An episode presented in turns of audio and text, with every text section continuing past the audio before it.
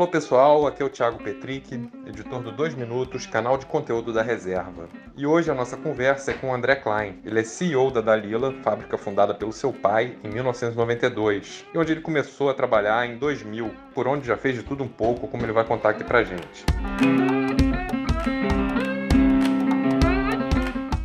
A Dalila é fornecedora da reserva desde o início da marca, 14 anos. E o mais novo capítulo dessa parceria essa camiseta Coffee, que acaba de chegar às lojas e ao site da reserva, que é uma camiseta feita a partir da borra do café, aproveitando o resíduo.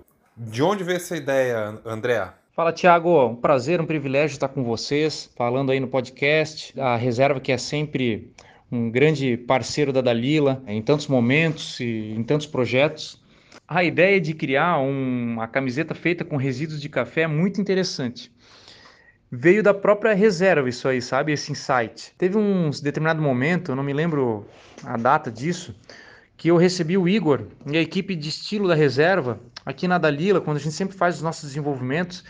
E aí eu provoquei ele a, e fiz uma pergunta, o Igor, o que que você acha que a gente, você sente falta aí que a gente poderia fazer, algo inovador, algo diferente? Ele parou, pensou, tem algo que, que você ainda não viu na Dalila ou que não viu no mercado, que a gente podia trabalhar. E aí ele pensou, ficou ali daquele jeitinho dele quietinho, pensando. Daqui a pouco ele me respondeu, André, sobre aquela tua pergunta, eu acho que a gente tem que trabalhar as fibras tecnológicas de alguma forma. Aquelas coisas que provêm da natureza e que, que, que trazem é, um, um aspecto de tecnologia ligado com sustentabilidade. Lógico, ele não sabia dizer o que exatamente. E aí eu peguei aquele insight e comecei a correr atrás, né? E daí surgiram dois projetos dessa nossa conversa. Surgiu o projeto do cânhamo e surgiu o projeto do café. Onde eu fui buscar desenvolvimentos, tecnologias, conversar com fornecedores, procurar possibilidades. Identificamos outras também, mas a gente resolveu escolher essas duas. Né? O café, especialmente, que tem todas essas propriedades aí de também fator UV, né? Proteção dos 50 a mais, é muito legal isso. E todo o storytelling que tem por trás do café, né? O café é um, é um alimento aí, vamos dizer assim, um, que muitos brasileiros adoram aí, têm paixão pelo café. Também podemos usar na roupa, é, com propriedades bacanas aí, como essas funcionalidades todas. Ele também pode ser usado aí para regar, na, na, regar plantas, é um bom aditivo aí para as plantas crescerem fortes e também é um, um, pode ser usado inclusive como um creme para pele, né? Coisas que a gente aprendeu aí agora quando foi estudar o café de uma forma mais profunda. Então, como é que funciona a, a fabricação do fio do café? Recolhe-se as borras de café de grandes cafeterias.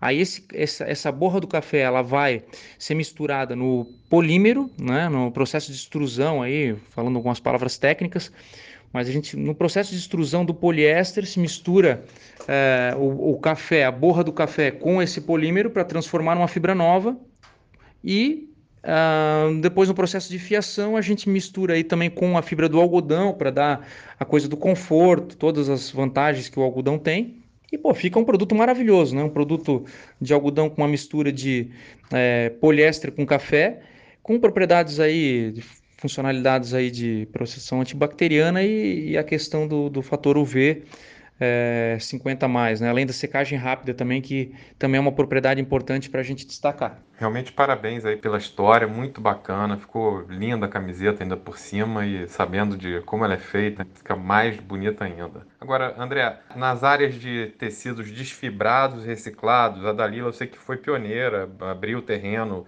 em nível nacional, já tem 15 anos que faz isso, né? Certamente isso não foi fácil, né? Então eu queria que você explicasse para a gente por que, que vocês optaram pelo caminho mais difícil.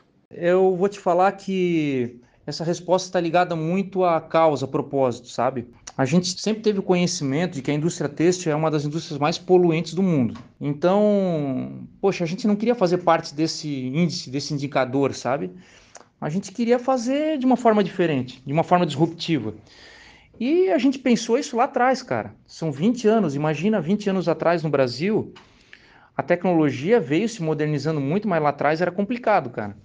A gente abriu terreno realmente nessa área de desfibrado quando a gente descobriu e conheceu essa tecnologia de poder retirar o, o, os resíduos da mesa, das mesas de corte, né, das confecções, aquela sobra que fica de tecido quando você corta e modela a peça, poder retirar aquilo da mesa de corte, que sempre foi para o lixo historicamente, você poder retirar aquilo lá e passar numa máquina que desfibra aquele material, transforma de novo numa imitação, entre aspas, de uma, uma fibra virgem, e aí você poder misturar com um pouco realmente da, de, de uma fibra nova e fazer um fio com um percentual de algodão, vamos chamar assim, de reciclado, desfibrado, cara, aquilo foi algo que encantou a gente, aquilo brilhou nossos olhos quando a gente teve contato com aquilo há 20 anos atrás e os desafios foram inúmeros, Thiago, porque, cara, para fiar esse, essa, essa matéria-prima irregular, para poder fazer transformar aquilo em um fio que pudesse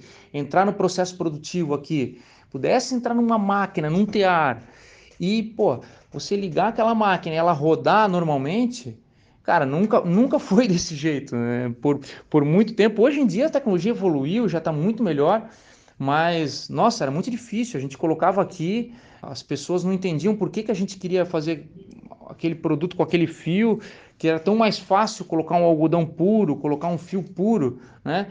É, agulha quebrava, máquina parava, irregularidades. Mas a coisa do propósito, sabe? Quando a gente começou a contar essas histórias e aqui dentro a gente fez esse processo de entendimento dos colaboradores e começou a mostrar, olha, isso vem daqui, vem do lixo e tal, mudou. As pessoas passaram a, a comprar é, essa ideia aqui dentro, não teve mais a coisa de reclamar e tal. Vamos fazer, vamos dar um jeito, vamos procurar. Como é que a gente pode encontrar uma receita para fazer fluir melhor e tal? E aí entrou isso, essas coisas foram entrando na nossa cultura. Hoje o, o desfibrado tem uma participação muito grande aqui na nossa, é, na nossa indústria. A gente fez um levantamento esses dias. Cara, são centenas de toneladas que a gente já tirou de resíduo é, do lixo para transformar em um fio novo. A gente tem muito orgulho desse processo, sabe? De ter sido pioneiro quando lá tá. Hoje em dia, assim, o fio de cibrado já está mais difundido, já tem mais empresas usando, mas lá atrás, meu amigo, foi abrir caminho mesmo, sabe? Literalmente. Mas a gente gosta muito de fazer isso.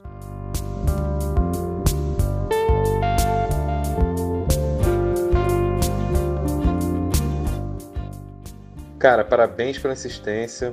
Realmente isso faz muita diferença. Uma vez você disse pra gente que o futuro é a menor produção possível de matérias-primas originais. Hoje eu queria te perguntar: o quão longe você acha que a gente está do futuro?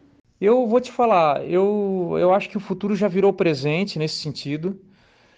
A questão agora não é mais o desejo do consumidor, porque isso se conecta muito, né? Uh, tem que vir aquela demanda das pessoas procurarem é, uma marca que realmente tenha uma verdade na sua sustentabilidade, que, que, que procure que procure efetivamente na loja quando vai procurar um produto para comprar, vai lá olhar na etiqueta, ver, pô, e, e ache bacana e, e, e encontre valor naquilo. Começa por aí.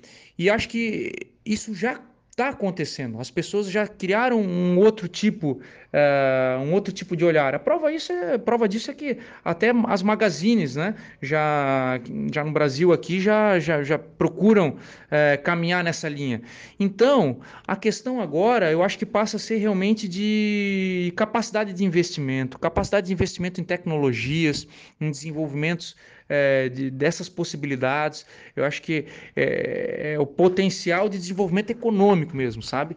É a gente poder avançar com uma capacidade produtiva maior, por exemplo, em desfibrados, que seria um exemplo típico né, de um produto bacana no sentido ecológico. Por exemplo, o desfibrado, pô, você recolhe o resíduo da mesa de corte. Essa é uma matéria-prima infinita né? Ou a, a produção da, das fábricas, das confecções a todo vapor vai gerar sempre 15, 20% de resíduo. Esse resíduo ele pode ser colocado em percentual no fio aí, que é o que hoje as tecnologias sustentam, 20, 30%.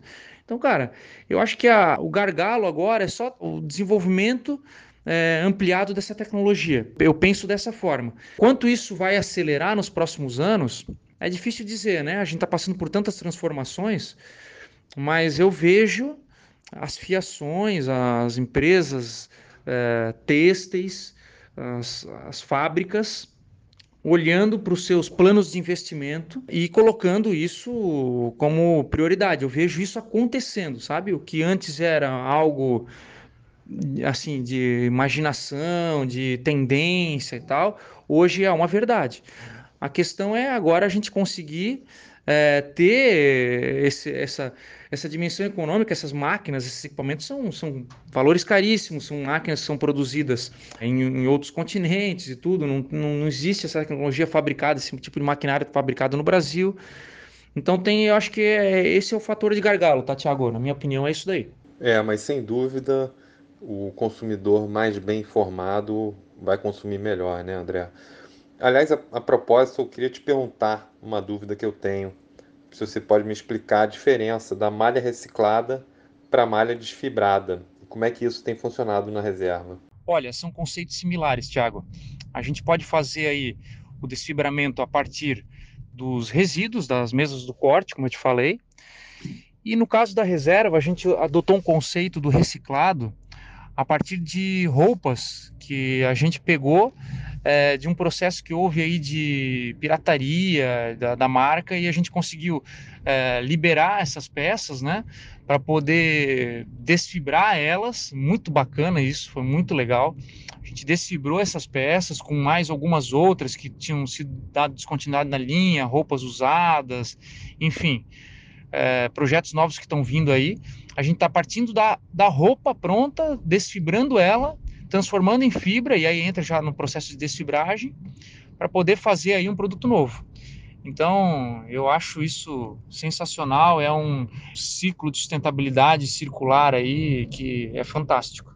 Sensacional mesmo, André. E fica mais redondo ainda agora com esse lançamento da, da reserva circular, esse serviço novo da reserva, com a troca, enfim, tudo começa a fazer muito sentido. Agora, queria que você falasse também sobre as outras opções, né, que a gente trabalha com a, com a Dalila, que são algodão orgânico, algodão terra, poliéster de PET, existe isso, né?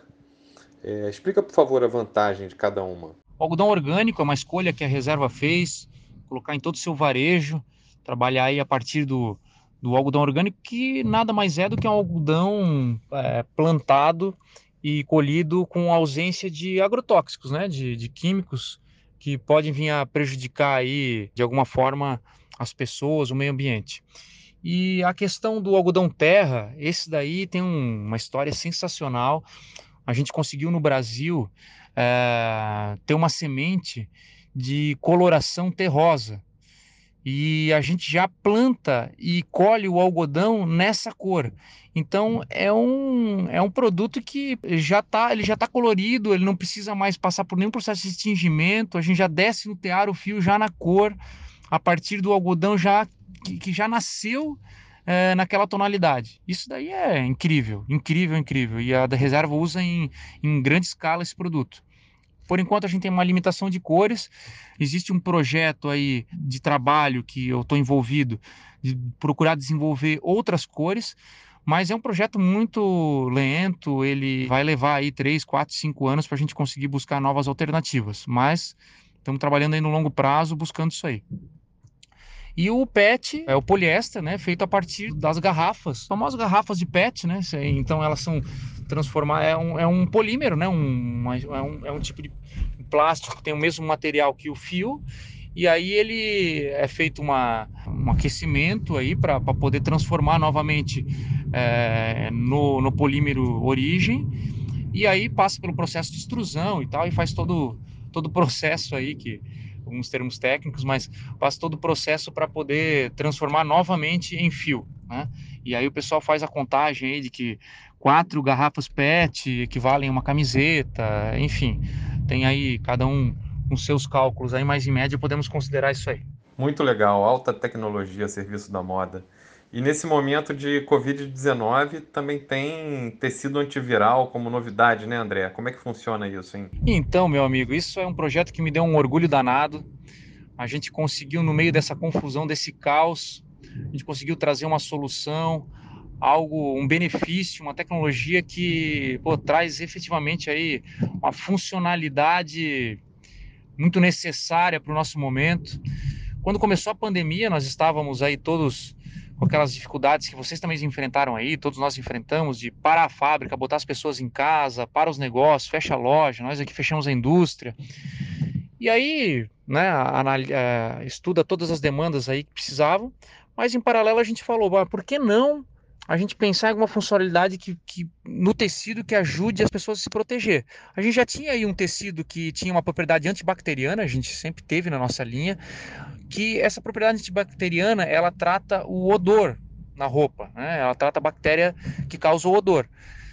E poxa, a bactéria é um tipo de micróbio, da mesma forma como o vírus. Então a partir daí, lá no começo de abril, a gente falou, por que não encontrar aí algum caminho é, para também combater o vírus. E aí, cara, encampamos essa ideia, fomos procurar possibilidades de, de tecnologias, fui em, em multinacionais também, empresas lá de fora, num, no comecinho lá tive dificuldade, não encontrei nada, mas encontrei um parceiro no Brasil aí para fazer um, um desenvolvimento dessa tecnologia comigo. É uma nanotecnologia de íons de prata, Uh, os íons de prata eles já existem há muitos anos no mercado, eles são usados já na, na, área de saúde e mesmo para esse tratamento de bactérias ele já era usado também. A gente nano encapsulou ele, transformou numa, trouxe para uma forma líquida para fazer a aplicação no tecido e basicamente a gente ataca todos os vírus que têm uma camada bilipídica, como por exemplo o coronavírus, o Covid-19. Então a gente ataca aí todos esses, esses vírus, ele rompe a camada bilipídica e ele acessa, ele expõe o RNA DNA viral, fazendo com que o vírus fique inativado. Então, a tecnologia funciona dessa forma, acontece esse processo todo. Imediatamente, quando o coronavírus entra em contato com o tecido, estou falando aqui do coronavírus por causa do nosso momento, né? Quando entra em contato com o tecido, imediatamente é, os íons de prata eles se ligam por carga positiva e negativa e ele envolve o vírus, não permitindo com que ele, é, sabe, se dissemine na, na roupa. E ali, em questão de um, dois minutos, ele sofre o processo de inativação total.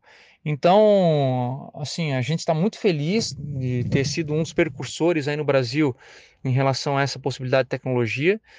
E, assim, avançamos muito na pandemia aí nesse, nesse produto. A gente conseguiu colocar em, é, em muitas empresas diferentes. Foi algo que, no, que elevou bastante a nossa marca aí nesse momento e ajudou bastante também o nosso negócio. E, a, e feliz de poder né, saber que isso trouxe um bem aí para toda, toda uma sociedade. Muito bom, André. Parabéns mais uma vez. Não é à toa que é esse sucesso, também a máscara da reserva, né, que, que tem esse tecido antivírus.